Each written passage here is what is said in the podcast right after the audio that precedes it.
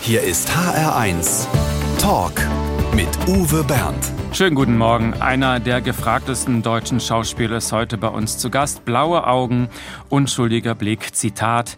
Er kann zart wie die frühe Liebe sein, grob wie die Axt im Walde, bitter und böse, verletzt und enttäuscht und sogar von sich selbst verlassen. Herzlich willkommen, David Striso. Ja, guten Morgen.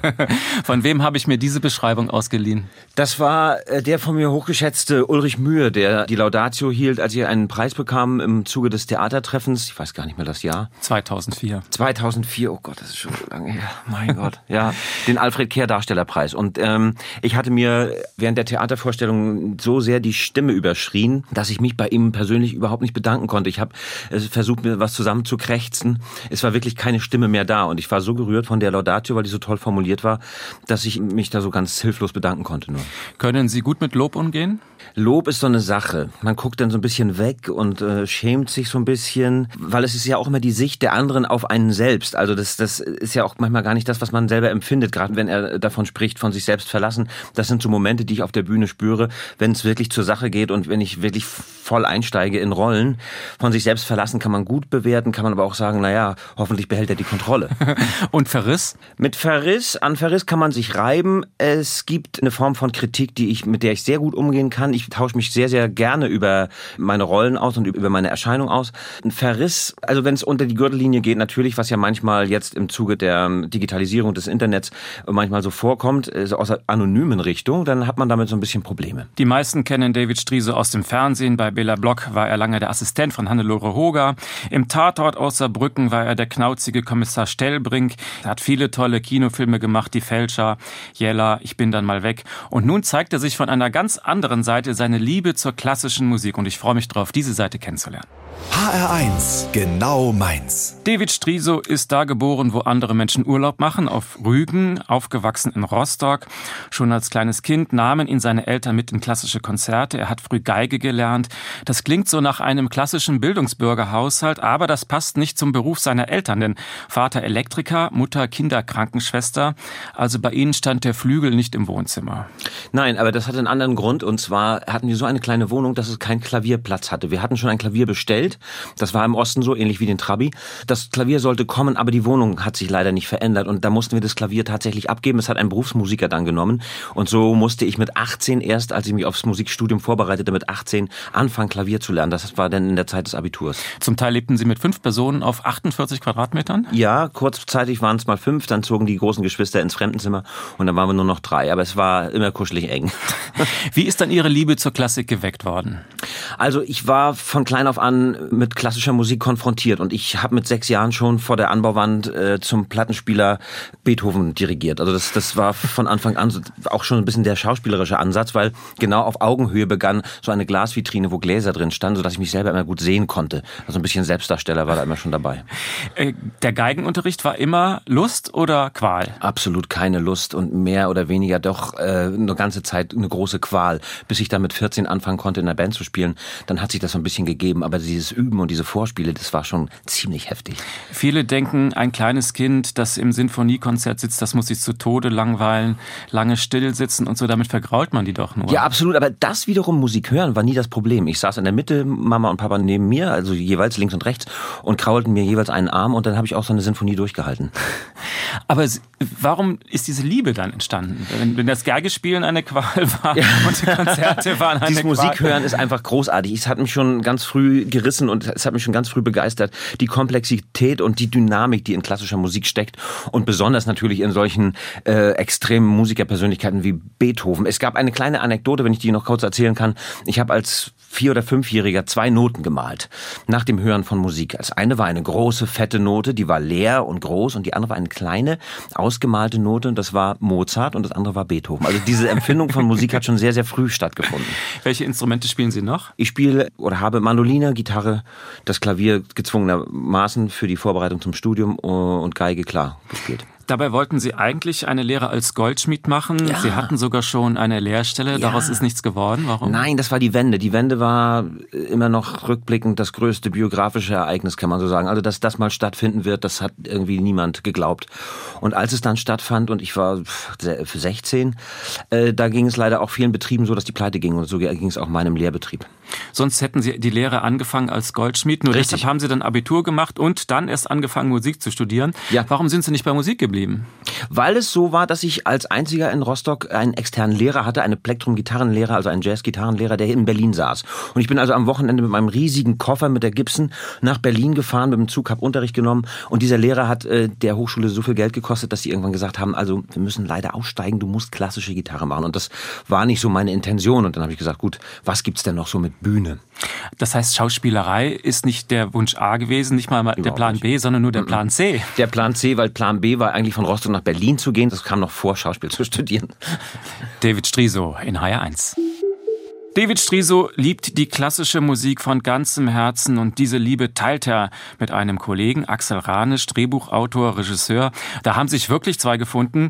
Die Kollegen vom Deutschlandradio Kultur machen einen wunderbaren Podcast mit den beiden. Klassik, drastisch, Lippenbekenntnisse zweier Nerds und jetzt gibt's unter dem gleichen Titel auch ein Buch dazu. Ich habe selten einen Podcast gehört, wo so viel gekichert und gelacht wird. Ja, und auf der anderen Seite wird sich aber auch, glaube ich, selten so gut vorbereitet, weil so einfach fliegt mir das nicht zu. Also diese Das ganzen. so. Ja, das ist auch toll. Das soll es auch. Und es ist dann auch, äh, wenn wir den Podcast aufnehmen, ist es dann auch ins Unterbewusstsein durchgesickert. Aber die Vorbereitung, wenn man sich doch in einigen Werken nicht so gut auskennt oder in einigen Musikerbiografien, ist dann doch sehr zeitaufwendig. Das nimmt einen ganzen Tag in Anspruch und dann treffen wir uns nochmal und bereiten uns zusammen vor, hören die Musik durch und dann nehmen wir diese kleine Performance auf. Es macht jedes Mal einen ganz großen Spaß. Also ich dachte zuerst, entweder die beiden haben was geraucht oder es ist eine ganz tiefe kindliche Klassikbegeisterung da. Ja, das steckt aber auch gegenseitig an, muss ich ganz ehrlich Ja? sagen. Wenn der Axel neben mir sitzt und anfängt zu dirigieren und sich bewegt, dann ist das auch sehr, sehr ansteckend. Ich hoffe, andersrum ist es genauso. also schon sehr nerdy, würde ich sagen, oder? Also Darum heißt fast, es wahrscheinlich. fast, fast schon missionarisch. Man hat so den Eindruck, sie wollen die Liebe zur klassischen Musik hinaustragen in die Welt. Ist es es, so? es ist genau so ist es auch. Wir wollen eigentlich denjenigen, und das ist altersübergreifend, denjenigen, die noch keinen Zugang haben zu klassischer Musik, wollen wir unsere Begeisterung mitteilen, um sie dazu zu bewegen, äh, diese Werke später vielleicht selber zu hören und dann auf den Trichter zu kommen. Das ist was anderes als dieser bildungsbürgerliche Ansatz, der ja eigentlich eher langweilig rüberkommt bei vielen jungen Leuten. Naja, wir können uns auch nicht anziehen, dass wir die absoluten äh, Kenner und Theoretiker sind und die Sachen so auseinandernehmen, wie sie dann andere Kollegen, die es viel, viel besser können, dann auch tun. Nein, wir wollen wirklich die Empathie rüberbringen und die äh, Sache drastisch darstellen. Mit wie vielen Menschen auf der Welt können Sie sich so leidenschaftlich über Klassik unterhalten wie mit Ihrem Kumpel Axel? Also jetzt, seit ich Axel kenne, würde ich nur mit Axel. Deshalb gibt es jetzt zu dem Podcast auch noch ein Buch mit dem gleichen Titel. Ein paar Gespräche sind da drin abgedruckt für diejenigen, die in der Podcast-Welt noch nicht angekommen sind. Oder warum haben Sie das gemacht? Es war einfach auch ein Bedürfnis, ein paar Texte zur Musik zu schreiben, die nicht nur äh, mit der Sendung zu tun haben. Die beiden sind ja auch zwei verschiedene Paar Schuhe. Äh, Mein Beitrag in dem Buch ist etwas geringer und er äh, beschränkt sich auf Anekdoten und auf Biografisches, was ich versucht habe, in Textform zu bringen. Und was auch als Medium eine neue Herausforderung war, muss ich ganz ehrlich sagen. Ich habe mich zurückgezogen an die Ostsee und habe geschrieben und das ist ein Rhythmus, den man finden muss, der ist wirklich neu. Also das hat großen Spaß gemacht. Haben Sie jetzt Blut geleckt? Wollen Sie äh, neue Bücher schreiben, die Autobiografie in zehn Bänden? Man, man darf da ja nicht vorgreifen und man sollte das auch nicht beschreien und darum sage ich dazu jetzt lieber nichts, aber es Aha. macht schon großen Spaß und auch wenn wenn es gar nicht um eine Veröffentlichung geht, alleine schon sich über Text äh, zu äußern, ist nochmal eine Bereicherung, muss ich ganz ehrlich Also sagen. Sie haben Blut geleckt. Und wenn es für den privaten Bereich ist, irgendwas werde ich nochmal aufschreiben. Den Podcast Klassik drastisch finden Sie in der Audiothek der Kollegen vom Deutschlandfunk und das gleichnamige Buch gibt's im Buchladen oder bei uns. Um Viertel nach elf schenken wir drei handsignierte Exemplare. Die Quizfrage dazu finden Sie jetzt schon im Netz auf hr1.de. HR1 Talk. Mit Uwe Bernd und David Striso. Hier kommt noch eine wunderbare Geschichte aus Ihrem Buch. Zum 200. Todestag von Mozart sollte in Rostock Don Giovanni aufgeführt werden, Ja. aber der Hauptdarsteller hatte keine Zeit. Sie sind freundlicherweise eingesprungen, weil das ein guter Kumpel von Ihnen ist und das lief auch gut. Bis zu dem Zeitpunkt, als Sie eine Arie singen sollten und Mandoline dazu spielen. Das ist doch für einen Musiker, für Sie eigentlich kein großes Ding, oder? Ja, gut, ich muss ein bisschen konkretisieren. Also die Arie sang tatsächlich der, ich glaube, Bariton, aber es wäre mein allererster Auftritt in einem Theater gewesen. Und dieses bis dahin auf der Bühne stehen, äh, auf Märkten oder auf der Straße und spielen, ist was ganz anderes, als vor ein Publikum zu treten, was Eintritt bezahlt hat und dann da sitzt, vor allen Dingen, wie wir sagen, heute im schwarzen Entenarsch. Also man sieht das Publikum komplett nicht. Auf der Bühne ist Licht, der Zuschauerraum ist dunkel und ich war tierisch aufgeregt. Und ich hatte geübt und es waren Sechzehntelnoten. Es ist keine einfache Stelle für die Mandoline. Und als ich dann rausging, fiel mir keine einzige Note mehr ein. Ich stand auf der Bühne, ich fing an, ich hatte zwei Töne, glaube ich. Aber das Sie Gute... einen Blackout, oder was? so ein, ja, wenn man sich einmal verhaspelt, dann ist aus. Und äh, zum Glück sprang dann jemand für mich ein aus dem Orchester nach einem intensiven Blickwechsel. Und die Geschichte ist im Buch zu finden. Das Orchester konnten Sie sehen? Das Orchester konnte ich sehen. Das Was waren das für mir. Blicke aus dem Orchester? Erschrockene Blicke. Etwas panische Blicke. Der, Back, der Depp fängt nicht an. Und wer ist dann eingesprungen? Äh, es ist tatsächlich das Cembalo gewesen. Und als ich wieder runterkam von der Bühne, Schweiß überströmt, aber irgendwie auch zufrieden, sagte der Garderobier, also irgendwie klingt deine Mandoline anders als die von Peter. also selbst der hat es ich nicht Ich habe es nicht aufgeklärt. Ich habe nicht gesagt, dass das der Cembalo war. Aber warum hatten Sie so einen Blackout? Als ich meine, als Schauspieler waren Sie ja schon nein, erfahren, oder nein, waren überhaupt Sie nicht. überhaupt es war nicht? Vor ne? allem, es war wirklich vor meiner Schauspielzeit. Es war wirklich der allererste Auftritt in einem Theater und eben Ach mit so. einer Mandoline. Und das ist der Unterschied zwischen dem Musiker und dem Schauspieler, weil der Schauspieler hat kein kein Ding vor sich, was äh, eine Übersetzung braucht wie ein Musikinstrument. Er muss diese Sachen nicht üben, er muss mit sich üben und er muss seinen Körper trainieren und seine Sprache. Das ist was anderes. Darauf kann man sich eher verlassen als so ein abstraktes Ding aus Holz mit Seiten drauf, was man dann spielen muss. Aber wenn Ihre Schauspieler Schauspielerkarriere so traumatisch fast begonnen hat, hat sich das verfestigt. Wie ist das mit Lampenfieber bei Ihnen? Es wird immer schlimmer. Also es ist, ja, wie mir ein erfahrener Kollege mal zu Anfang meiner Karriere sagte, als ich es noch nicht glaubte, David, glaub mir, es wird immer schlimmer. Äh, es ist, es ist ich so. Dachte, es wird besser. Nee, nee, es wird nicht besser, weil man ja nicht leichtsinniger wird. Man wird ja vergrübelter, nachdenklicher und eckiger und kantiger. Und das macht natürlich so einen Auftritt, wenn man vier Stunden vor sich hat und das Haus ausverkauft ist, macht den Auftritt nicht einfacher. Jetzt kommt Ihr erster Musikwunsch und Sie hören auch weltliche Musik, nicht nur Absolut. ausschließlich Klassik. Absolut, ich höre die ganze Bandbreite, hoffe ich doch. Zum Beispiel Left Boy. Was ist das? Beschreiben Sie mal ein bisschen. Left Boy ähm, ist, ja, was ist das für Musik? Es ist das Album ähm, Ferdinand, was mir so unglaublich gut gefällt, weil es wirklich musikalisch so vielfältig und vielschichtig ist, dass ich gar nicht, man kann es nicht einordnen, man kann es auch nicht, man kann es nicht äh, irgendwo zuordnen und es gefällt mir wahnsinnig gut. Es hat einen unglaublich guten Rhythmus, es hat einen guten Drive, es ist unterschiedlich, jeder Titel ist wirklich komplett verschieden. Es gefällt mir sehr. Dann spielen wir das jetzt. Left Boy mit Dance with the Devil für David Striese.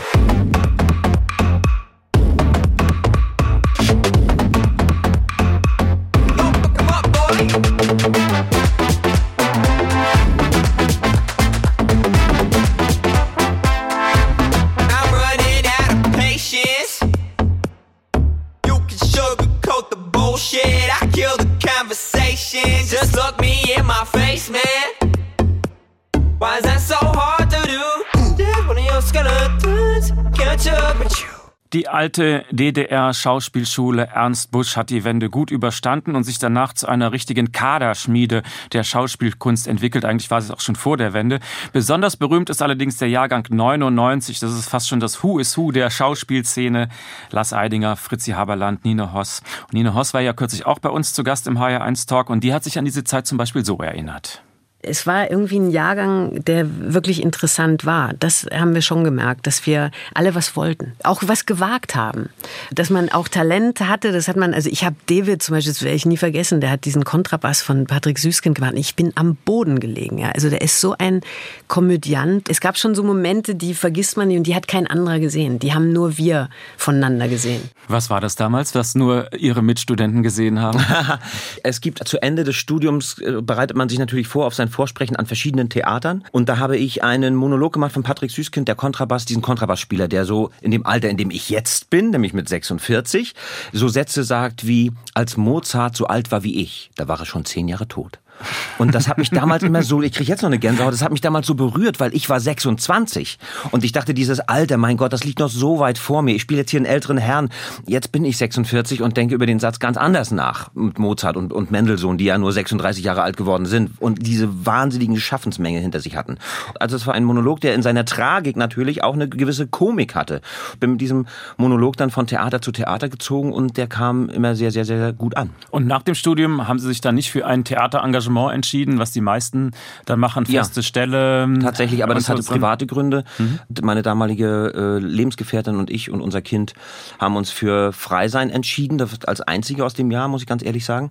Und ich hatte dann die große, große Chance und äh, Begegnung mit Jürgen Gosch. Und Jürgen Gosch gab die Möglichkeit, also eine große Hauptrolle zu spielen, jedes Jahr in Düsseldorf, so über mehrere Jahre hinweg. Und damit hat man sich schon mal am Theater und damit mhm. hat man sich schon mal erstmal freispielen können und auch finanziell äh, retten können. Denn als junger Familienvater freiberuflich in den Beruf einsteigen, ist auch riskant, oder? Absolut. Und es ist vor allen Dingen, wenn man vom Studium kommt, man weiß ja nichts. Man weiß weder, wie es läuft, man weiß nicht, wie ist die Dynamik am Theater. Man hat ja von nichts irgendwie eine Ahnung. Das lernt man erst. Also der wirkliche Lernprozess beginnt dann, das war auch kein Geheimnis, am Theater. Und dann waren Sie sehr dankbar, als das Angebot kam für die äh, Soap für alle Fälle Stefanie. Da bin ich heute noch dankbar. Das sind ja. so Formate, die braucht man auch als Anfänger und man braucht man auch, um so einen Drehrhythmus kennenzulernen und so. Und das war damals ja noch nicht ganz, glaube ich, noch nicht ganz so zeitraffermäßig, wie das heute bei Soap so ist. Also Sie haben nicht die Nase gerümpft, ich komme von Ernst Busch, ich mache den Hamlet und nee, nicht die niemals. Stefanie. Nein. Nee, nee. Macht ja. ja auch keinen Sinn. Was manche in Deutschland viel zu wenig mitgekriegt haben, ist, dass sie ja auch bei einem Oscar-prämierten Film mit dabei waren. Die ja. Fälscher bekamen den Oscar für den besten ausländischen Film, aber für Österreich leider, nicht für Deutschland, sonst wäre das viel mehr gefeiert worden bei uns vermutlich. Ich war in der Zeit wirklich außerhalb des Landes. Ich bin in der Nacht, als wir diesen Oscar bekamen für die Fälscher, hatte ich eine Premiere in Münster, äh, Onkel Vanya, und bin dann mit meinem Auto ganz schnell nach Hause gefahren, noch nach der Vorstellung, und habe meine Sachen gepackt und bin weggeflogen in der Nacht. Und als ich ins Taxi stieg morgens um vier, bekam ich eine SMS von von einer Kollegin, die schrieb, feiert euch den Arsch ab, ihr habt ihn. Und dann habe ich zum Taxifahrer gesagt, voll Freude, du, wir haben den Oscar. Und dann sagte der Taxifahrer, Wer, wer ist Oscar? Tatsächlich war. So wenig ist das in Deutschland mitgekriegt worden. Ja, ja na klar, ja. ja und ja. wie war dann diese Oscar-Nacht? Ich bin dann tatsächlich in den Flieger gestiegen und um die halbe Welt geflogen, äh, nur nicht nach L.A. Äh, die, die da waren, haben Großes berichtet und es ist natürlich, äh, es erfüllt einen mit Stolz, in so einem Film mitgespielt zu haben. Welcher Preis, Sie haben nun eine lange Liste von Preisen, die ich jetzt nicht alle aufzählen kann. Welcher Preis ist Ihnen der liebste? Jeder ist mir der liebste. Also ähm, Wie der Vater zu seinen Kindern. Ja, genau. mir sind natürlich die Grimme-Preise sehr, sehr lieb, weil es natürlich was mit einem anspruchsvollen Fernsehen zu tun hat. Da bin ich ganz happy. Mir ist aber auch der Filmpreis sehr, sehr lieb, den ich entgegennehmen durfte und alle anderen auch. David Striso über seine Preise. Der HR1 Talk und nun wollen wir wie immer unseren Überraschungsgast kurz dazuschalten und wir könnten sagen, heute zwei Grimme-Preisträger im Gespräch. Wer mag das wohl sein? Guten Morgen, Herr Überraschungsgast. Guten Morgen. So schnell kann er Sie nicht erkennen. Nee. Geben Sie einen kleinen Tipp. Ich sag mal eine Sache. Sie haben so ein ehrliches, altmodisches Gesicht. Das ja. haben Sie immer gesagt? Das ist ein Text, den wir mal zusammen in einem Film ah, hatten. In welchem Film haben Sie den Satz gesagt? Das ist aber eine sehr schwierige Hürde. Blaubeerblau, ne? Fast. Fast. So glücklich war ich noch nie? Ja. Alexander Adolf ist am Alexander, Telefon. Du klingst ganz anders, Alex.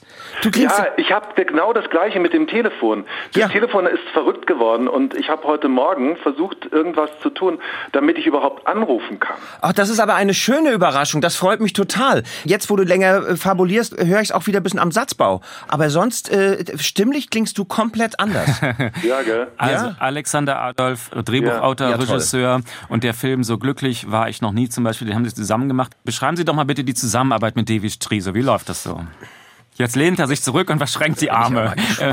Recht hat er.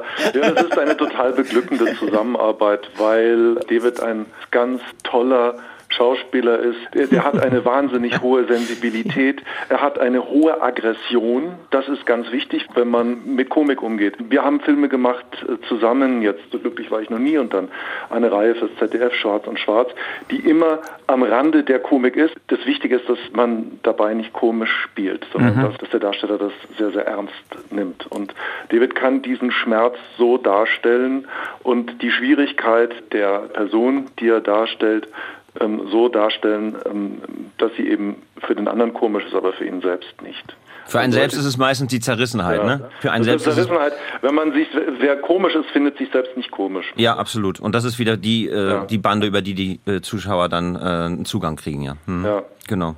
Sie sagten, er hat eine große Aggressivität. Was heißt das? Ich wollte nicht sagen, dass David eine große Aggressivität hat, äh, im Sinne von, dass er ein aggressiver Mensch sei.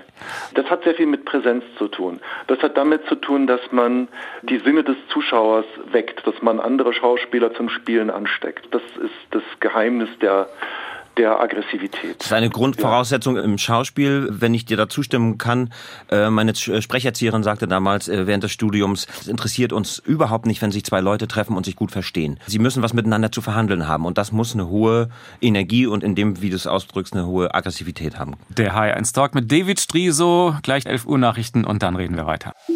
HR1 Talk. Der Schauspieler David Striso ist heute bei uns zu Gast und über eines stolpert man natürlich sofort. Über das E. David, ja, David mit E. Was haben sich Ihre Eltern dabei gedacht? Ich kann es wirklich auch aus heutiger Sicht nicht mehr nachvollziehen, aber so ändern sich ja auch die Zeiten und die Dinge. Ich vermute schon, seit es mich gibt, dass es etwas mit der Aversion gegen die Bibel meiner Eltern zu tun hat.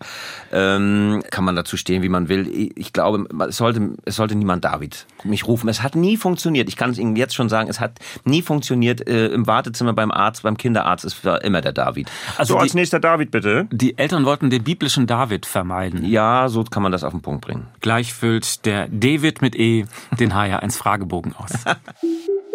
David Striso ist im Kino und im Fernsehen sehr präsent, äh, dazu noch im Theater in guten Jahren bis zu zwölf Filme. Das Jahr hat doch nur zwölf Monate. Wie schaffen Sie das alles? Das sind auch wirklich vergangene Jahre. Ich habe das in, in den letzten Jahren nicht mehr so auf die Spitze getrieben, aber das waren alles Projekte, die großen Spaß gemacht haben. Die Fälscher habe ich zum Beispiel parallel mit, mit noch einem Film gedreht äh, und das hat sich, sich beides wunderbar ausgegangen und es sind beides tolle Filme gewonnen. Diese zwölf, diese sagenumwobenes Jahr mit diesen zwölf äh, Rollen, da muss man natürlich Tagesrollen einschließen. Da sind auch Gastauftritte mit dabei, die manchmal nur einen Drehtag hatten. Gut, wer so viele Filme schafft, der schafft auch den HR1 Fragebogen. Ich bin gespannt. Der kommt jetzt. Ja. Mein schönstes Privileg als Schauspieler ist, Befindlichkeiten auf der Bühne rauslassen zu können. ein halbes Pfund Butter kostet ungefähr. 2,50. Meine schönste Reise war. Nach Irland mit 18 getrennt, von Rostock über Berlin, an der Gedächtniskirche Wickelzöpfe geflochten für Geld, dann weiter nach Frankreich über Dover, verrückte Sachen erlebt mit 18, ganz, ganz prima, nie wieder erlebt so. Freiheit nach der Wende, ja? Sozusagen, ja. Muss man ganz, muss man ganz ehrlich sagen, ja. Mein Lieblingsessen. Königsberger Klopse. Ich hasse es, wenn. Wenn der Kopf morgens noch nicht anfängt zu laufen, wenn ich morgens aufstehe und ich merke, oh, ich war so tief im Schlaf, es wird so knetig im Kopf, ich kriege den Gedanken nicht klar, draußen hängen die Wolken tief, oh mein Gott, ist das ein schwerer Anfang. dann geben immer fünf Tassen Kaffee und dann läuft's.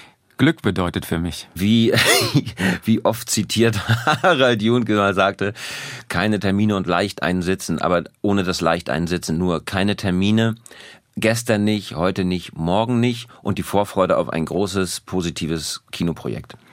Das Schwierige an der Demokratie ist, Das Mitspracherecht. bereut habe ich. Viele Momente im Leben natürlich im Nachhinein verschenkt zu haben, die man jetzt mit der Reife mit Mitte 40 wahrscheinlich anders machen würde. Wenn man andersrum fragen würde, was würdest du anders machen, wenn du noch mal so jung wärst, wäre auch Quatsch, weil wenn wäre man eben genauso jung. Man kann nicht jung sein und die Reife von 46 haben. Das geht nicht. Ich würde gerne mal einen Abend verbringen mit.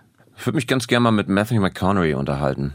Ja, einen Abend verbringen vielleicht, ja. Vielleicht ist der ganz cool. Das ist Das ist ein Schauspieler aus, aus den Staaten, der sich, der sich auf seine Rollen ähnlich exzessiv vorbereitet wie, wie ich. also ein Kollegengespräch. Ja, weil der hat noch mehr abgenommen für Rollen als ich und ich würde mal fragen, wo die Schallgrenze, wie er die erreicht hat. Wie machen Sie das mit den Kilos eigentlich? Also, Harte Arbeit und die Scheiße.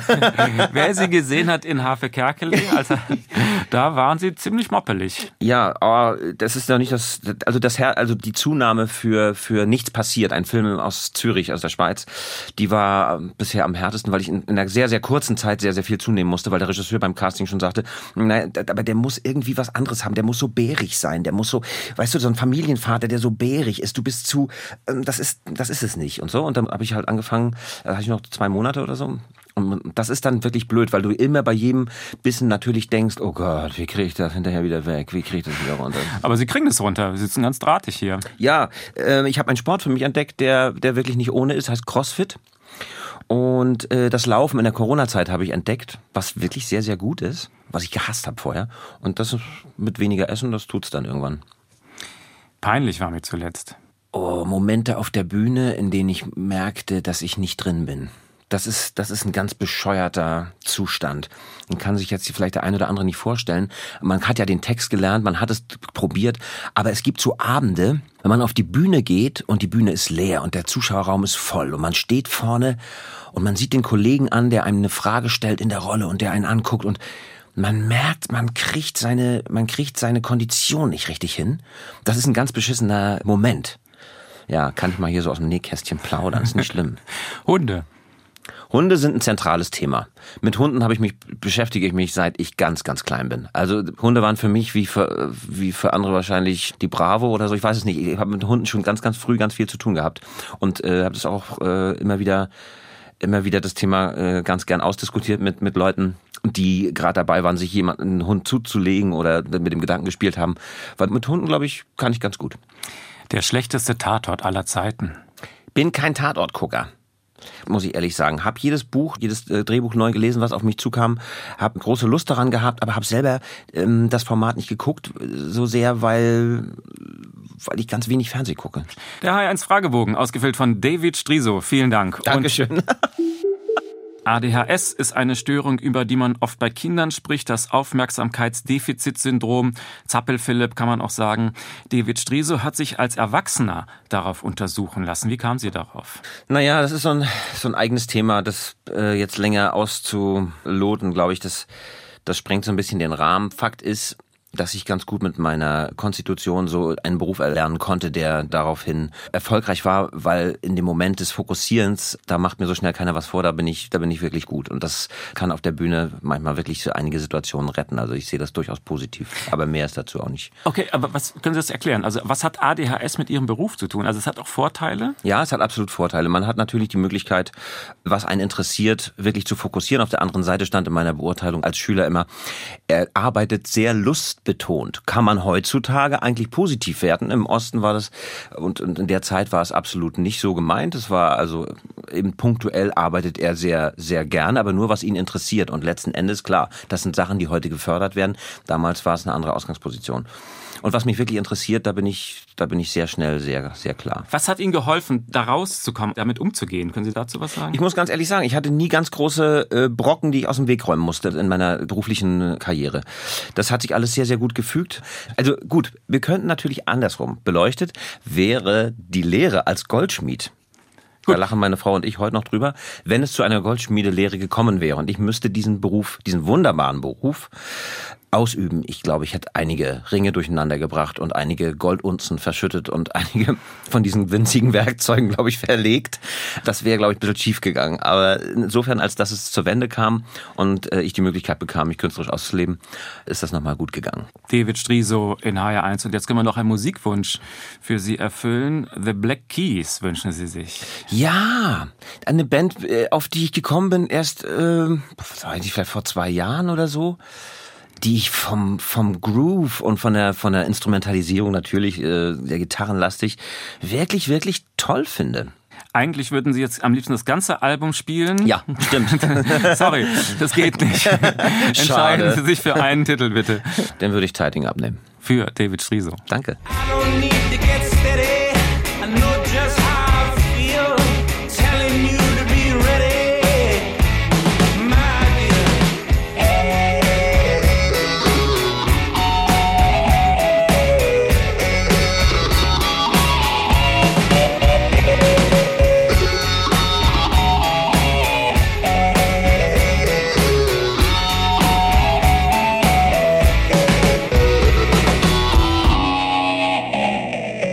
Uwe Bernd und David Striso. Sein Rollenspektrum ist wirklich sehr weit. Eben nicht nur Kommissare, er hat auch den SS-Mann gespielt, den pädophilen Lehrer, das weiße Kaninchen. Er war Martin Luther und Harpe Kerkeling. Ich bin dann mal weg. Welche Figur war Ihnen eigentlich lieber, Luther oder Kerkeling? ich wusste, dass das kommt. Weil beides hat ja mit Kirche zu tun. und beides sind real existierende oder ehemals real existierende Figuren. Ich habe mit Luther und mit Harpe, glaube ich, ähnlich viel Zeit verbracht, weil das beides zeitlich große Produktionen waren. Bei Luther hat man natürlich viel mehr Spielraum, weil niemand kennt den Mann, niemand hat ihn gesehen, man, man kennt ein paar überlieferte Schriften und so. Da musste ich mir ein eigenes Bild machen und mich da reingrooven, zumal wir mit der Altersgeschichte angefangen haben, also mit dem alten Luther und dann in den Jungen nachher gesprungen sind. Äh, beim, beim Harpe war das so natürlich diesen großartigen Komiker, äh, Entertainer, den ich sehr, sehr verehre und den ich wirklich großartig finde, den darf man natürlich nicht als Schauspieler versuchen, auf der Bühne nachzuspielen, was er ja perfekt kann, sondern es gibt ja die Momente, und das ist ja im Film auch ganz klar, so gewichtet, wie er den Jakobsweg entlang geht und äh, zu sich selber findet. Und das sind wieder Momente, die natürlich für einen Schauspieler ganz, ganz toll sind, weil da äh, spiele ich, wie ich einem, einem einer Offenbarung begegnen würde. Und das hat, glaube ich, auch ganz gut funktioniert. Und ich habe mir im Vorfeld ganz, ganz viel von dem Harper angeschaut, wie er seine Gags aufbaut, wie er sich verwandelt, wie er diese Rollen lebt und so weiter. Und mit jedem dieser Videoclips kam er mir ein Stück näher. Also ich, ich mag diese Begegnung mit Harpe sehr, diese filmische Begegnung. Den hätten Sie ja auch treffen können. Luther ist lange tot. Richtig. Und ich habe, äh, habe tatsächlich erst am Tag der Premiere getroffen. Warum haben Sie nicht vorher getroffen? So als Studie? Oder wollten Sie es absichtlich nicht? Nee, wollte ich wollte, ich wollte ihn in diesem Weg, den er da auf dem Jakobsweg, diesem seinem Weg, wollte ich ihn nicht irgendwie kopieren. Das, das hatte ich nicht vor. Das, das wollte ich aus mir holen. Weil es eben keine Biografie ist. Weil es keine Biografie ist. Und die Momente, die, diese Show-Momente, die wir dann ja auch mit Maske und so weiter sehr unterstützt haben, die sind ja nur kurz und knapp. Mhm. Wobei es beim Casting genau andersrum war. Da waren nämlich die Texte und die Lieder, die waren nämlich mehr der Entertainer-Harpe. Und als ich die wirklich vorbereitete und es rückte der Tag des Castings näher, merkte ich, ich kann das nicht. Ich kann den doch nicht kopieren. Ich kann ja nicht Harpe jetzt nachspielen, wie ihn ein Millionenpublikum kennt. Und habe wirklich das erste Casting abgesagt. Weil sie nicht sozusagen den Komiker Kerkeling Genau, weil ich den Ko Komiker Kerkeling nicht spielen wollte, weil ich dem nicht nahe kam, weil ich ihm gefühlt nicht nahe kam. Und dann gab es ein Jahr später, der Film wurde verschoben, eine zweite Anfrage für ein Casting und dann habe ich gedacht, gut, jetzt will das irgendwer von oben, dass ich da hingehe. Jetzt mache ich das einfach mal. Und es ist ein wunderbarer Film geworden. Finde ich auch. Der nächste Musikwunsch, Olli Schulz. Ja. Wie kommen Sie denn auf den? Olli Schulz äh, SOS-Album. Ich finde es einen ganz großartigen Unterhalter. Ich finde es einen ganz großartigen großartigen Intellektuellen. Ich bin ein großer Fan von Olli Schulz und ich finde, die Musik auf dieser Platte hat mich einen Schritt weitergebracht und ich verbinde diese, diese Musik und im Speziellen auch dieses Lied, was ich sehr lustig finde, verbinde ich mit einer persönlichen Zeit. Man hat ja immer so seine Musik zu einer, ja. passend zu einer Zeit, zu einem Zeitabschnitt und Olli Schulz äh, verbinde ich mit Wien und dem Hotel 25 Hours. Ich kenne da einen, Olli Schulz, Sehr für geil. David Strieso. Sehr geil. Ich kenne einen, ich kenne einen, der redet das für uns. Ich kenne einen, ich kenne einen, ich kenne einen. Ich kenne einen, der holt uns beide raus. Ich kenne einen, ich kenne einen, ich kenne einen. Ich kenne einen und den kennst du bald auch.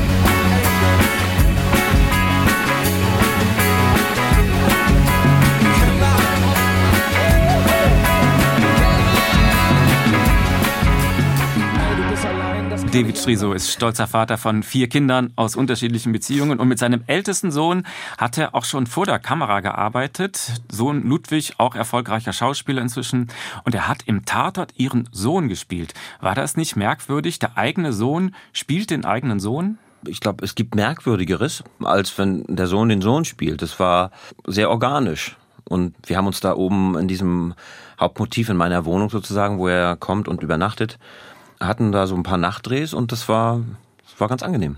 Okay, weil man ja dann quasi in die echte Vater-Sohn-Rolle, weil das ist ja dann gespielt. Also ja, das, das, das, das, vermischt man dann auch nicht. Ja, ich war auch wirklich sehr überrascht über die Professionalität, mit der mein Sohn da agiert hat und das hat er sehr, sehr gut gemacht. Als er gesagt hat, ich will Schauspieler werden, oder haben Sie ihn dazu motiviert oder dachten Sie? Das braucht es nicht. Das kam aus nicht? ihm. Nee, nee, das okay. kam aus ihm. Also alle Ihre Kinder sind Nachwendekinder natürlich. Der älteste Jahrgang 97. Er kennt die DDR aus Geschichtsbüchern und aus den Erzählungen seiner Eltern. Wenn Sie sich Ihre Kinder so angucken, an welchen Punkten merken Sie, ich bin als DDR-Kind anders aufgewachsen? Das ist auf jeden Fall erstaunlich, dass natürlich, was für mich normal war, wo jetzt so Mahnmale stehen, hier stand die Mauer oder hier war eine Grenze und so, dass das, das ist natürlich klar. Es ist äh, für die Generation steht da gar nichts, da steht da ein Mahnmal und man kommt dann nicht richtig ran und denkt so, ja, die Stadt war mal geteilt, wow und so. Aber als ich noch äh, nach Berlin gefahren bin zur Klassenfahrt von Rostock aus, bin ich tatsächlich eine Straße lang gegangen, da kam mir ein Volkspolizist entgegen und sagte, stopp, da vorne ist die Mauer, kehr jetzt um. Da, da war ich 14 oder so. Und das waren, das sind so Erlebnisse, wo es, ah, das ist schon spooky. Welche Gefühle verbinden die mit DDR? Nee, also nichts, nichts äh, Emotionales. Das ist reiner, reiner Geschichtsunterricht.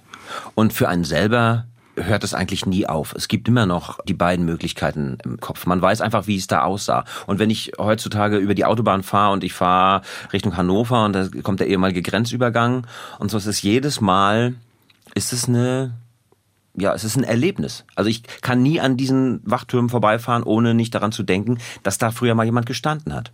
Mhm. Ich hatte aber allerdings auch Freunde in Rostock oder einen Freund, der mit 18 schon hier an der Mauer eingezogen wurde als Grenzsoldat und an der Mauer stand in Berlin und mal Sperrfeuer schießen musste, als jemand betrunken aus der S-Bahn sprang und solche Sachen. Und wie der darüber spricht und wie traumatisiert der sein ganzes Leben ist, äh, das, das, das geht einfach nicht aus dem Kopf.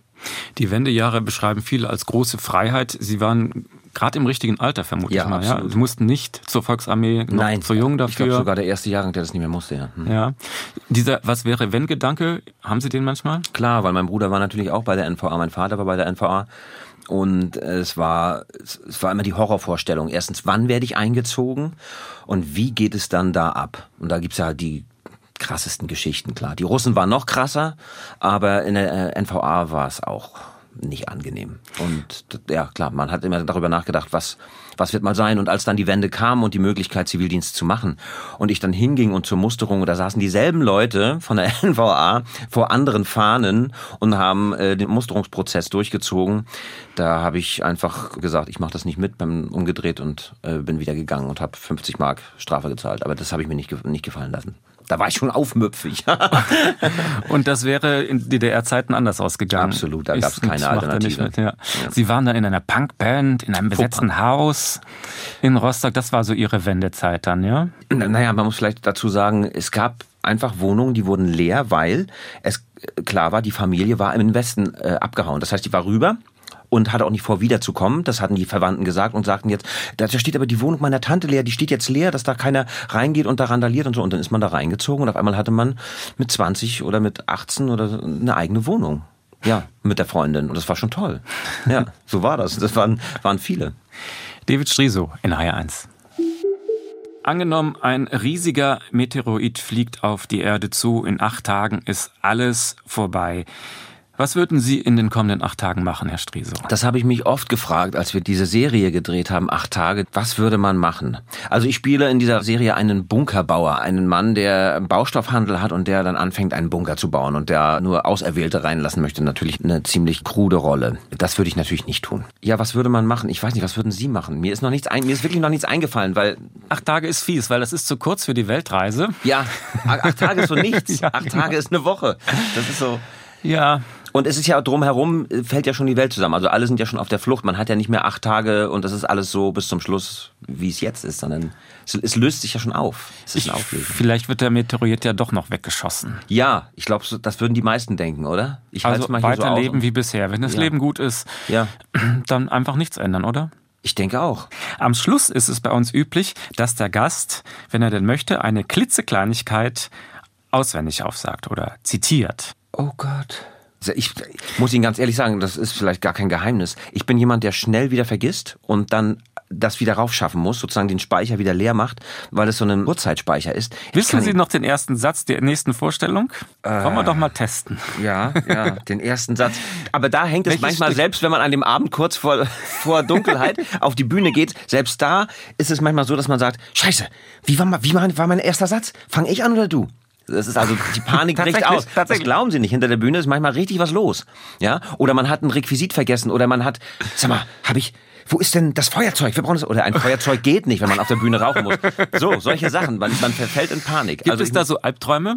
Ja, es gibt sie. Erzählen Sie uns, wenn Sie nichts auswendig aufsagen, dann Ja. äh, entlasse ich Sie mit dem schönsten Albtraum. Also der, der, der letzte Albtraum, den ich hatte, was meinen Beruf betrifft, war tatsächlich ich.